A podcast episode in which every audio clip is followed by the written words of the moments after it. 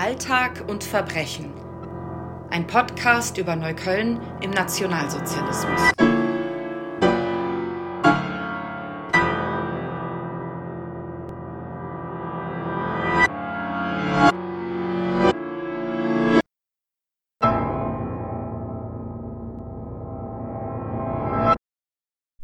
Und herzlich willkommen zur zweiten Ausgabe von unserem Podcast. Wir, das sind Konstantin Horst und Alexander Valerius. Und heute haben wir ein ganz interessantes Thema vorbereitet, nämlich heute soll es gehen um die äh, Verwaltung des Bezirks Neukölln im Nationalsozialismus. Und Alex hat sich ein bisschen besser darauf vorbereitet ähm, und wir werden heute von dir was darüber erfahren.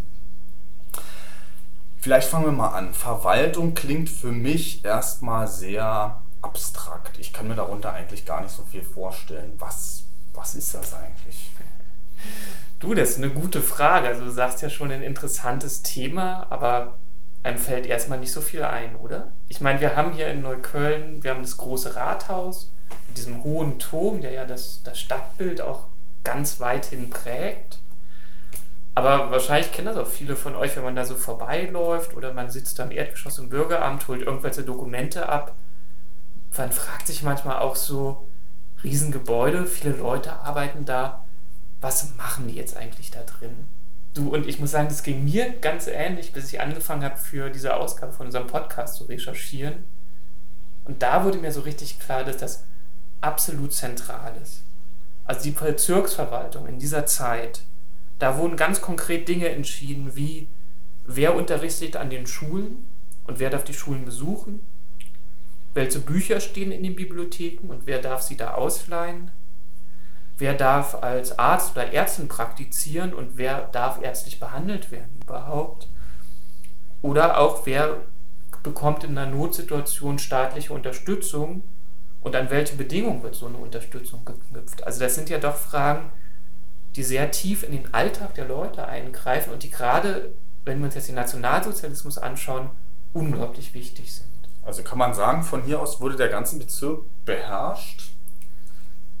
Ja, auf jeden Fall wurde hier sehr stark die Realität der Leute geformt. Und wir müssen uns klar machen, der Nationalsozialismus, der wollte ja alle Bereiche des Lebens kontrollieren. Und wenn wir uns jetzt auf der ganz obersten Ebene anschauen, irgendwelche Erlasse, gezeichnet Adolf Hitler, dann wissen wir gar nicht so viel. Wie hat sich das Leben einfacher Leute jetzt dadurch verändert? Da müssen wir wirklich auf diese Ebene hier ins Rathaus gehen, gucken, was da passiert. Und da werden wir, glaube ich, etwas sehen, was die Nazis installieren wollten, was das Leben der Menschen ganz tiefgreifend prägen wollte, nämlich die Idee der Volksgemeinschaft. Kannst du das noch kurz erklären? Mhm. Klar, also die Nazis hatten diese Idee, es gibt die, die gehören nicht dazu, die werden ganz radikal ausgegrenzt aus der Gesellschaft. Aber die anderen, die dazugehören, wenn die das mitmachen, dann werden die gefördert, dann werden die belohnt. Und das ist natürlich gerade, wenn wir uns Neukölln anschauen, besonders pikant. Ne?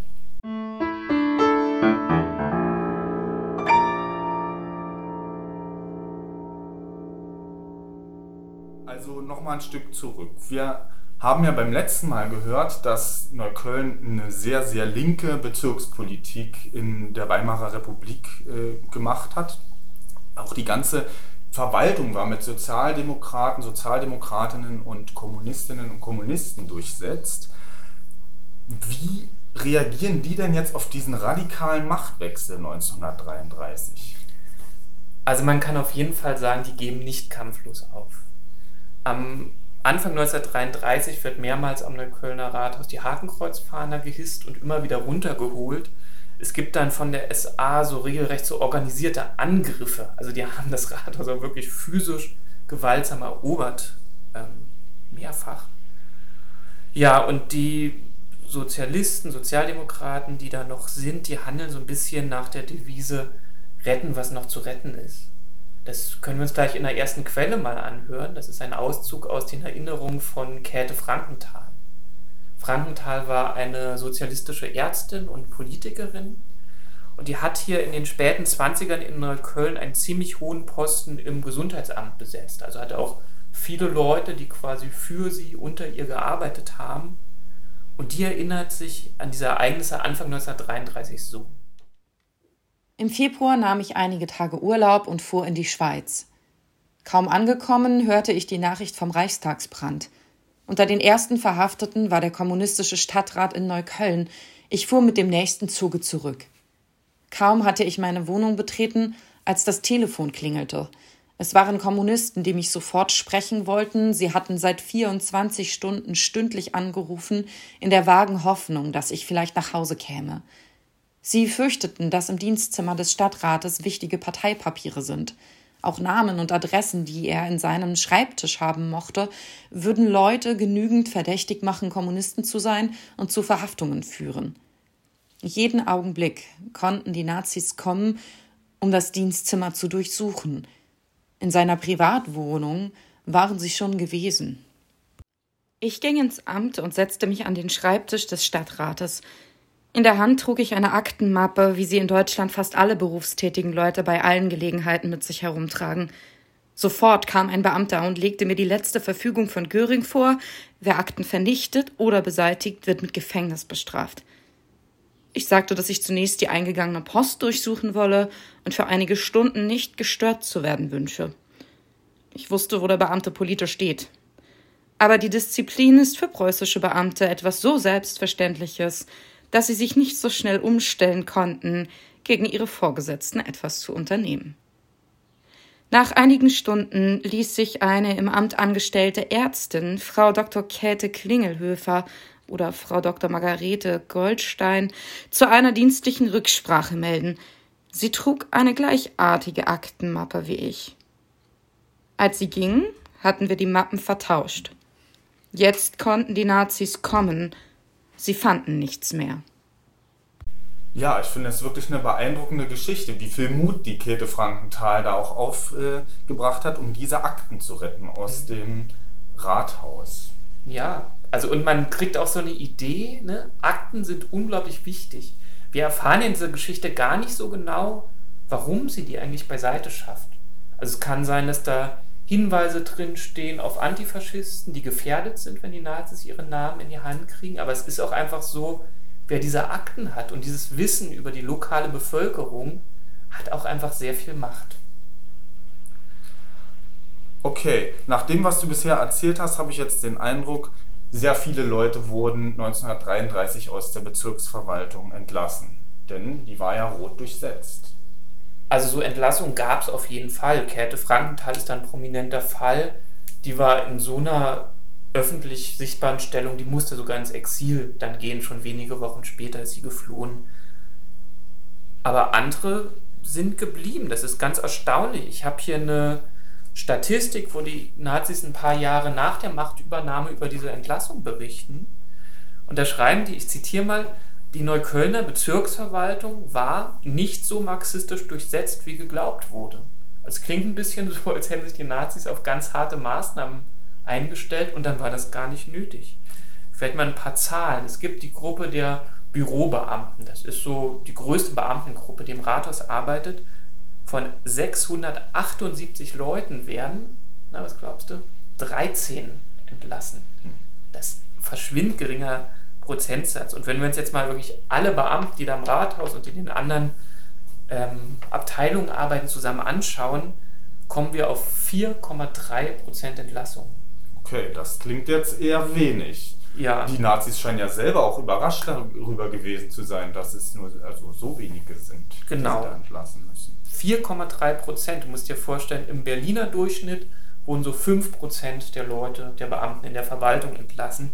Neukölln ist also etwas unterdurchschnittlich. Und jetzt muss man sich klar machen, wir haben die ganzen bürgerlichen Bezirke, die sind teilweise schon seit Jahren rechtskonservativ regiert worden. Und teilweise scheint in diesen Bezirken mehr aufgeräumt worden zu sein als im roten Neukölln. Und die Nazis sind nicht zimperlich. Es gibt einzelne Abteilungen, da haben die sehr heftig durchgegriffen, teilweise die Hälfte der Leute rausgehauen, aber das ist nicht die Masse. Die Masse der Angestellten macht einfach so weiter. Ja, und äh, wie erklärst du dir das? Also diese hohe Kontinuität, haben die Verwaltungsmitarbeiter, die Beamten in den Amtsstuben Sympathien für die Nazis gehabt oder? tja, Sympathien oder einfach Opportunismus. Also Käthe Frankenthal war ja damals ganz hautnah dabei und die beschreibt es in den Erinnerungen so. Wie sehr die unteren Instanzen der Verwaltung durch politische Spitzenbeamte beeinflusst werden, hatte ich in meinem Amte Gelegenheit zu beobachten. Nachdem ich Stadtarzt geworden war, bekam ich täglich Anfragen von Beamten meines Amtes, welche Schritte sie unternehmen müssten, wenn sie der Sozialdemokratischen Partei beitreten wollten. Ich fragte nur, ob sie schon einmal die Zeitung Vorwärts gesehen hätten, die man für zehn Pfennig auf der Straße kaufen kann und die fast täglich Beitragsformulare enthielt, die man nur ausschneiden und einschicken musste. Das wussten natürlich die Beamten von selbst, und außerdem wissen die Berliner, dass man eine Adresse im Telefonbuch finden kann. Sie interessierten sich aber weder für den Vorwärts noch für die Sozialdemokratie. Sie wollten mir nur durch die Anfrage mitteilen, dass sie sich meiner Partei angeschlossen hatten. Ich hatte keinerlei Illusion darüber, was alle diese Beitrittserklärungen bedeuteten. Aber als nach dem 30. Januar 1933 die Nazis ihren ersten großen Umzug durch Berlin hielten, musste ich doch für einige Augenblicke die Augen schließen, als die Abteilung mit dem Banner Bezirksamt Neukölln erschien. Viele Hunderte marschierten hier unter dem Hakenkreuz, die offenbar schon lange zwei Parteibücher besessen hatten, eines von einer der Parteien, die noch an der Macht waren, und vorsichtshalber gleich ein anderes von der Partei, die möglicherweise zur Macht gelangen würde. Ja, man sieht vielleicht nochmal was, wie erschütternd das auch war und was das für die wirklich engagierten linken Leute in der Verwaltung für eine persönliche Niederlage war. Wir sehen aber auch, also für Frankenthal ist das eine Folge von Opportunismus. Also die Leute haben die ganze Zeit einfach geguckt, dass sie auf das Pferd setzen, das gewinnt, sage ich jetzt mal salopp. Inhalte egal. Also ich finde, da kann man auch ein Fragezeichen dahinter machen. So. Ja. Hat, wird sich denn dieser ISA-Sturm, der da erwähnt wird, erst 1933 gegründet haben? Eher fragwürdig. Wahrscheinlich nicht. Und ich glaube, was man einfach sehen muss, viele Beamte, überall, aber eben auch hier in Neukölln, die sind seit dem Kaiserreich dabei. Das heißt, die haben noch so ein altes, ganz autoritäres, bevormundendes Verständnis von Staatlichkeit. Und das heißt, die können sich mit den Nazis und den ihren autoritären Konzepten sehr viel besser arrangieren als, sagen wir mal, etwa mit den Kommunisten. Und wir sehen das auch also zu einem Zeitpunkt, wo die Nazis so bis 33 in der Industriearbeiterschaft sehr wenig Anhänger haben, haben die hier schon einige Unterstützung, auch bei den Verwaltungsangestellten in Neukölln. Okay, nichtsdestotrotz werden ja jetzt auch einige Posten frei da am Rathaus. Durch wen werden die jetzt besetzt? Naja, kurz gesagt, durch Nazis. Aber das ist ganz interessant, weil viele NSDAP-Mitglieder, die glauben, sie haben jetzt äh, das Recht darauf, eine dieser frei gewordenen Stellen äh, zu bekommen äh, und da müssen sich wirklich ganz wüste Szenen im Neuköllner Rathaus abgespielt haben, als dann da auf den Korridoren sich quasi diese ganzen Nazis treffen, die jetzt alle aufmarschieren und eben diese selben Stellen verlangen. Und das muss so chaotische Zustände gegeben haben, dass sich das Neuköllner Bürger, äh, Bezirksamt dann schließlich an den Berliner Bürgermeister gewendet hat und quasi um Hilfe gebeten hat, was soll man jetzt eigentlich machen mit diesen ganzen Parteigenossen ja, das hat sich so angehört. Ja, da hören wir jetzt mal rein in die Quelle, in dieses Schreiben. Die Angelegenheit der Einstellung des Ersatzes für gekündigte Arbeitnehmer beginnt, sich zu einem unhaltbaren Zustande zu entwickeln. Ungezählte Gesuche liegen vor, täglich kommen neue hinzu. Wir hatten uns bemüht, aus den Angeboten die ältesten Parteigenossen zu ermitteln. Nicht immer sind die Älteren die geeigneten.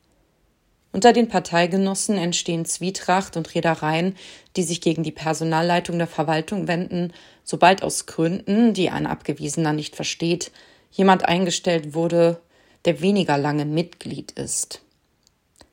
Zahlreiche Bewerber erschienen in brauner Uniform und fordern Beschäftigung. Bei Nachfrage ergibt sich nur zu oft, dass es sich durchaus nicht immer um alte Kämpfer handelt. Ja, absurd fast schon oder ko unfreiwillig komisch. Ja, also wäre es nicht so unglaublich tragisch, es, es hat eine gewisse Komik, aber ich denke, es zeigt uns auch etwas, was ganz wichtig ist, wenn wir den Nationalsozialismus verstehen sollen.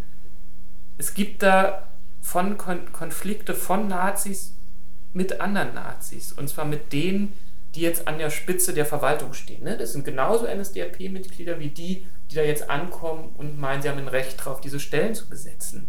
Aber es gibt verschiedene Perspektiven. Nehmen wir mal den SA-Mann, also die, diese Prügeltruppe der Nazis. Haben wir schon viel drüber gesprochen. Die haben Jahre von Straßenkampf hinter sich, haben dabei gerade hier in Neukölln auch schon mal öfters was auf den Deckel bekommen. Und jetzt ist die Perspektive, naja, der Staat ist erobert und die Beute ist verteilt. Und die Beute sind halt unter anderem diese gut bezahlten Stellen, für die man verdammt nochmal gekämpft hat. So. Hm, die Nazis, die jetzt an der Verwaltungsspitze sehen, stehen, die sehen das ein bisschen anders. Also, ne, die haben auch ein Interesse daran, dass möglichst viele linientreue Nationalsozialisten in der Verwaltung arbeiten, keine Frage. Aber für diesen zweites Kriterium mindestens genauso wichtig, Kompetenz ich sag mal jetzt mal ganz zugespitzt, für die kommt nicht in Frage, man schmeißt die ganzen alten Leute raus, stellt dann lauter Straßenkämpfer ein, die nicht mal einen Bericht richtig abtippen können, sondern die wollen, dass der Laden geordnet weiterlaufen kann. Und wenn wir über das Thema Kompetenz sprechen, dann müssen wir vielleicht auch mal über den Bürgermeister reden. Die Bezirksverwaltung wird ja von einem Bürgermeister geführt. Der leitet dort äh, die ganzen Beamten und Mitarbeiter. Über 14 Jahre in der Weimarer Republik war dieser Bezirksbürgermeister Alfred Scholz ein alter Sozialdemokrat. Der wird natürlich entlassen 1933. Wer wird denn jetzt Bürgermeister? Tja, im März 1933 zieht der Neue ein ins Rathaus. Das ist Kurt Samson und das ist eine ziemlich spannende Personalie, würde ich sagen. Mhm, was wissen wir über den? Wir wissen zum Beispiel, dass er sehr jung ist, als er hier Bürgermeister wird. Samson ist Jahrgang 1900. Das heißt, er ist Anfang 30, wird hier Bürgermeister in Neukölln, das ja ein Format einer Großstadt hat. Äh, er hat Jura studiert, er hat dann kurz am Gericht gearbeitet, war dann aber seit 1929 für die NSDAP Magistratsmitglied im bürgerlichen Charlottenburg. Das heißt, er ist Jurist und er hat schon Verwaltungserfahrung, als er hier ankommt. Und so qualifizierte Leute gibt es damals in der NSDAP ganz, ganz wenige. Wir können das sehen an der Spitze von Berlin und auch von den bürgerlichen Berliner Bezirken. Da sind oft die alten deutschnationalen Bürgermeister. Die bleiben nach 33 noch Jahre im Amt, letztlich weil die Nazis gar nicht das Personal haben, um die wirklich zu ersetzen. Und dass jetzt jemand so kompetent ist wie Samson gerade nach Neukölln geschickt wird, zeigt, denke ich, dass die Übernahme der Kontrolle in diesem roten Arbeiterbezirk für die NSDAP eine sehr hohe Priorität hatte. Zumindest zeigt es, dass man nicht an so eine deutschnationale Bezirkspolitik anknüpfen konnte, die es vorher schon im Bezirk gegeben hat. Genau, das zeigt es auf jeden Fall und Samson scheint seine Sache auch ganz gut gemacht zu haben aus Perspektive der Nazis. Er hat ja jedenfalls bis 1945 die gesamten zwölf Jahre als Bürgermeister amtiert.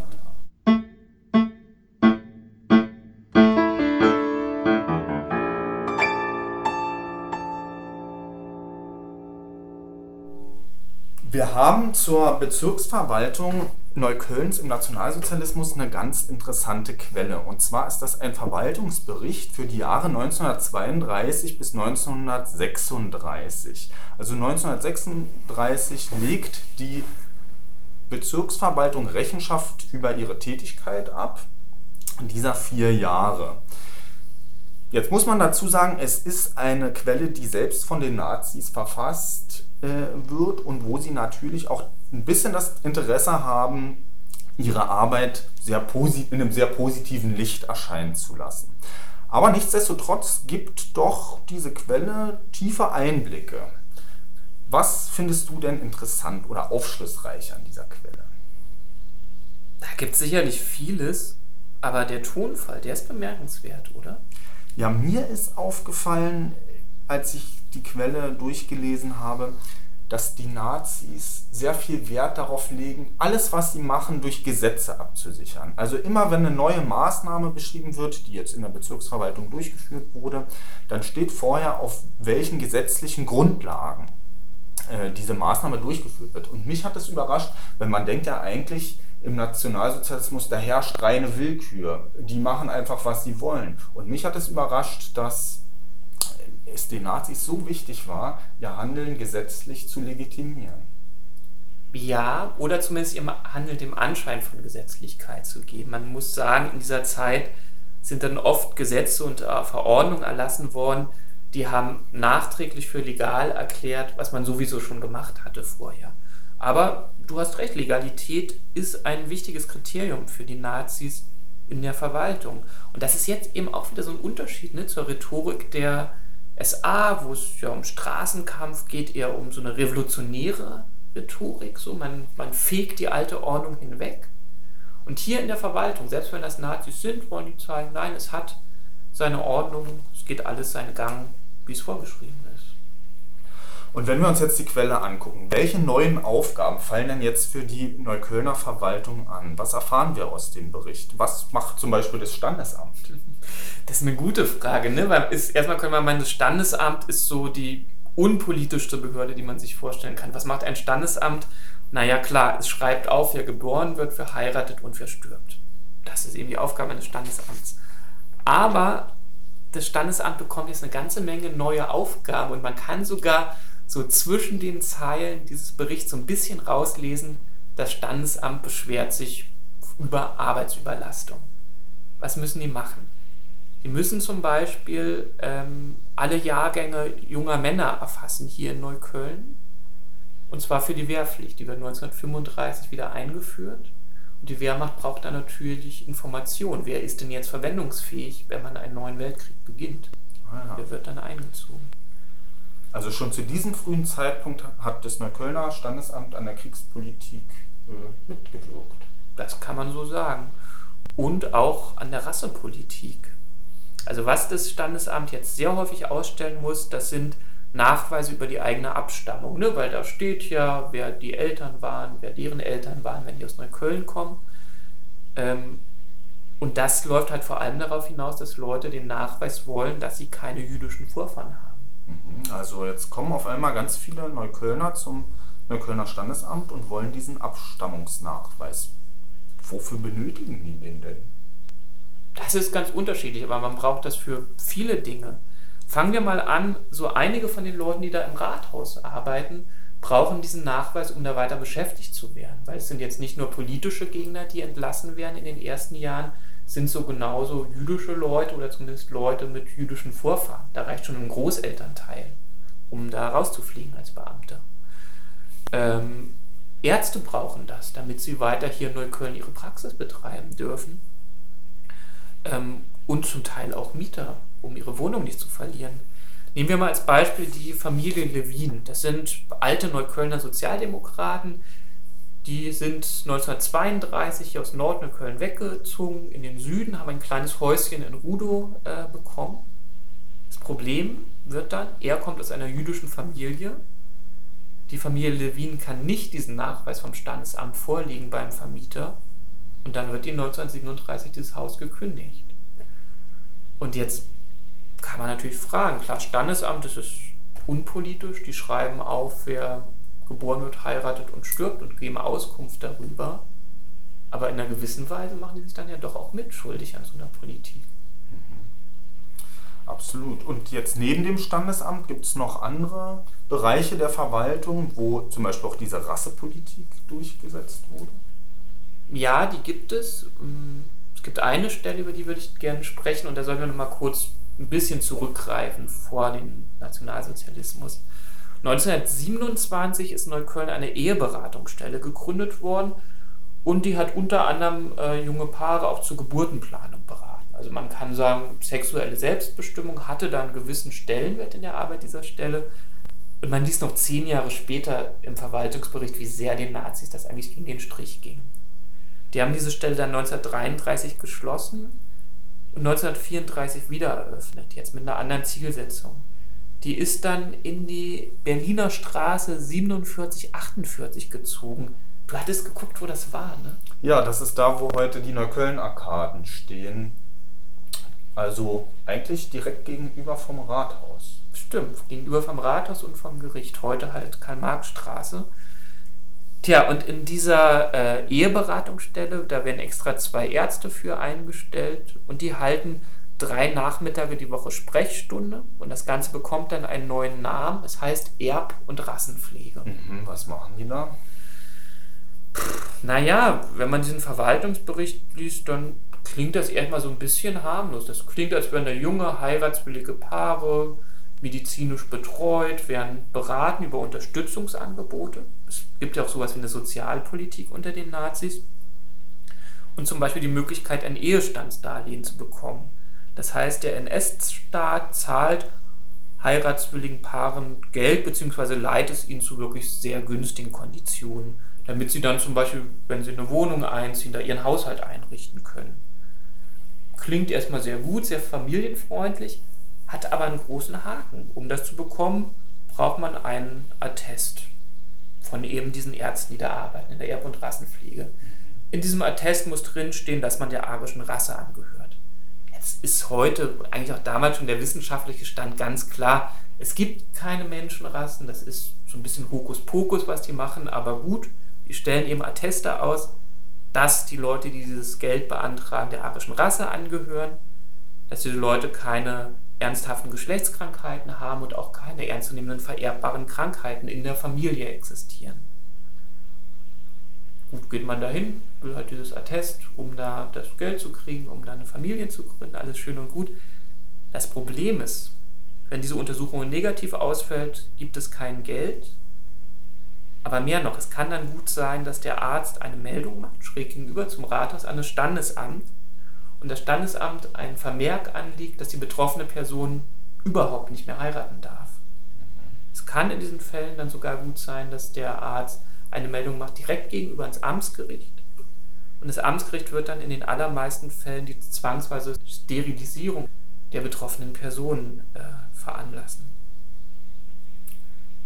Und die Paare, die da hingegangen sind, die wussten es gar nicht, äh, ob sie da so ein Vermerk kriegen oder nicht? Nee, das ist richtig perfide. Die sind da hingegangen, weil sie irgendwie so eine Bescheinigung brauchen, um dieses Geld zu kriegen.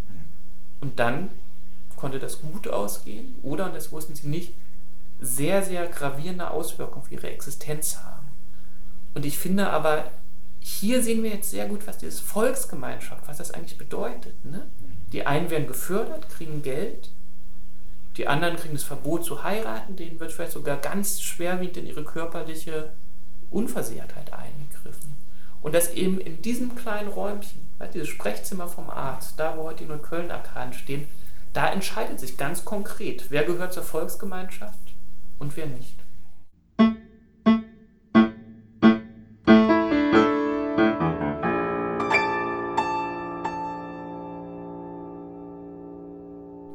Okay, Alex, gegen Ende müssen wir noch über eine weitere Behörde sprechen, nämlich über die Polizei.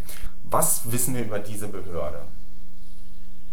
Also es gibt Anzeichen, dass die Polizei schon vor 1933 eine große Nähe zu den Nazis hier in Neukölln hatte. Ähm, 1926 wird ja die SA hier gegründet und das ist ja ein ganz kleines, unbetreutendes Grüppchen, wenige Leute. Aber unter diesen allerersten Neuköllner SA-Leuten gibt es einen Herrn Schorn und das ist der Sohn des Leiters der Neuköllner Kripo. Jetzt kann man sagen, okay, was kann der für seinen missratenen Sohn? Soll man jetzt hier die Polizei nicht in Geiselhaft nehmen? Aber ich finde es fraglich, ob das ein Zufall war. Es gibt dann zum Beispiel noch einen zweiten Vorfall. 1932 wirkt ein Polizeioberwachtmeister Matzke aus Neukölln an der Ausbildung eines Neuköllner SA-Sturms mit. Also da könnte man so eine gewisse Nähe ja doch schon vermuten. Und dann haben wir eben das Jahr 1933. Die SA terrorisiert ihre politischen Gegner auf den Straßen Neuköllns, dringt in ihre Wohnung ein, verschleppt sie in so Folterkeller, die sich hier im Bezirk einrichtet. Das sind ja sehr schwerwiegende Verbrechen, die passieren. Und wir können im Allgemeinen sagen, die Neuköllner Polizei schaut einfach zu. Und naja, gut, da muss man jetzt differenzieren, es gibt ein paar Ausnahmen. Da hätten wir zum Beispiel den stellvertretenden SPD-Bürgermeister Hermann Radke, der hat mehrfach die Hakenkreuzfahne abhängen lassen, Anfang 1933. Wir hatten kurz drüber gesprochen. Der entkommt ganz knapp der SA, weil er einen Tipp kriegt aus der Polizei und sich in Sicherheit bringen kann. Oder ein weiterer Fall ist im Polizeirevier in der Lahnstraße 84. Das ist, heute ist da die Rückseite vom Real. Das Gebäude steht nicht mehr. Ähm, da verschwindet die Akte eines jungen sozialdemokratischen Widerstandskämpfers, Willi Kleitze. Und in dieser Akte stehen seine politischen Vorstrafen drin. Und damals, Anfang 33, machen solche Vorstrafen den Unterschied, ob der jetzt eine Gefängnisstrafe kriegt oder in ein KZ verschwindet, dass er vielleicht lebend nicht mehr verlassen wird. Also ein widersprüchliches Bild. Ähm, es hat sicherlich auch ja, Polizisten gegeben, die nicht dem NS-Regime zugestimmt haben, aber auch solche, die schon lange vor der Machtergreifung aktiv die Nazis unterstützt haben. Genau. Ich denke, wir können davon ausgehen, dass es einige Polizisten gab mit Sympathien für die Sozialdemokratie, die dann zum Teil auch sehr mutig 33 sich eingesetzt haben für verfolgte Sozialdemokraten. Ne? Also der Polizist, der da die Akte verschwinden lässt, das äh, es hätte ganz übel ausgehen können, wenn die den dabei erwischen. Aber es gibt eben auch die anderen Geschichten, wo wir sagen müssen, dass es ganz klar NS-Täter sind hier in der Neuköllner Polizei. Du und viele Leute in Neukölln kennst ja wahrscheinlich das Polizeirevier an der Sonderallee, Ecke Wildenbruchstraße. Das ist so ein großer roter Backsteinkasten. Ein Bürgeramt ist da heute auch mit drin. Ist damals auch schon Polizeirevier und hier gibt es Szenen, dass da Widerstandskämpfer verhaftet wurden, dann eingeliefert werden und von den Polizisten dort in übelster Weise beschimpft werden, geschlagen werden, getreten werden. Und das teilweise über Stunden hinweg. Also das ist jetzt nicht eine so systematische und brutale Folter, wie das die Gestapo in Mitte macht, aber es ist ganz klar Folter.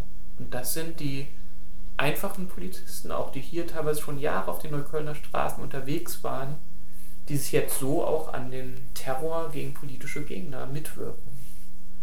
Gut, aber das führt jetzt so ein bisschen auch in den Bereich des, des Widerstands in Neukölln, was vielleicht nochmal ein Thema für sich wäre. Ja, vielleicht schon ein kleiner Ausblick auf die nächste Sendung, in der es genau um dieses Thema gehen soll.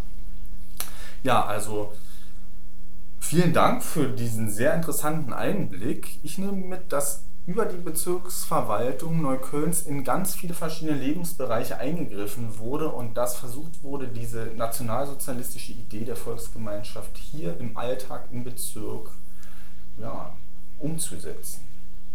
Wie gut den Nazis das gelungen ist, darüber werden wir beim nächsten Mal noch ein bisschen was hören. Ne? Bis dahin sage ich nochmal Danke zu dir. Ich bedanke mich nochmal sehr herzlich bei Anna Giselski dafür, dass sie uns diese Quellen eingelesen hat diesmal und bei Felix Marcellier für die Musik. Tschüss, Tschüss.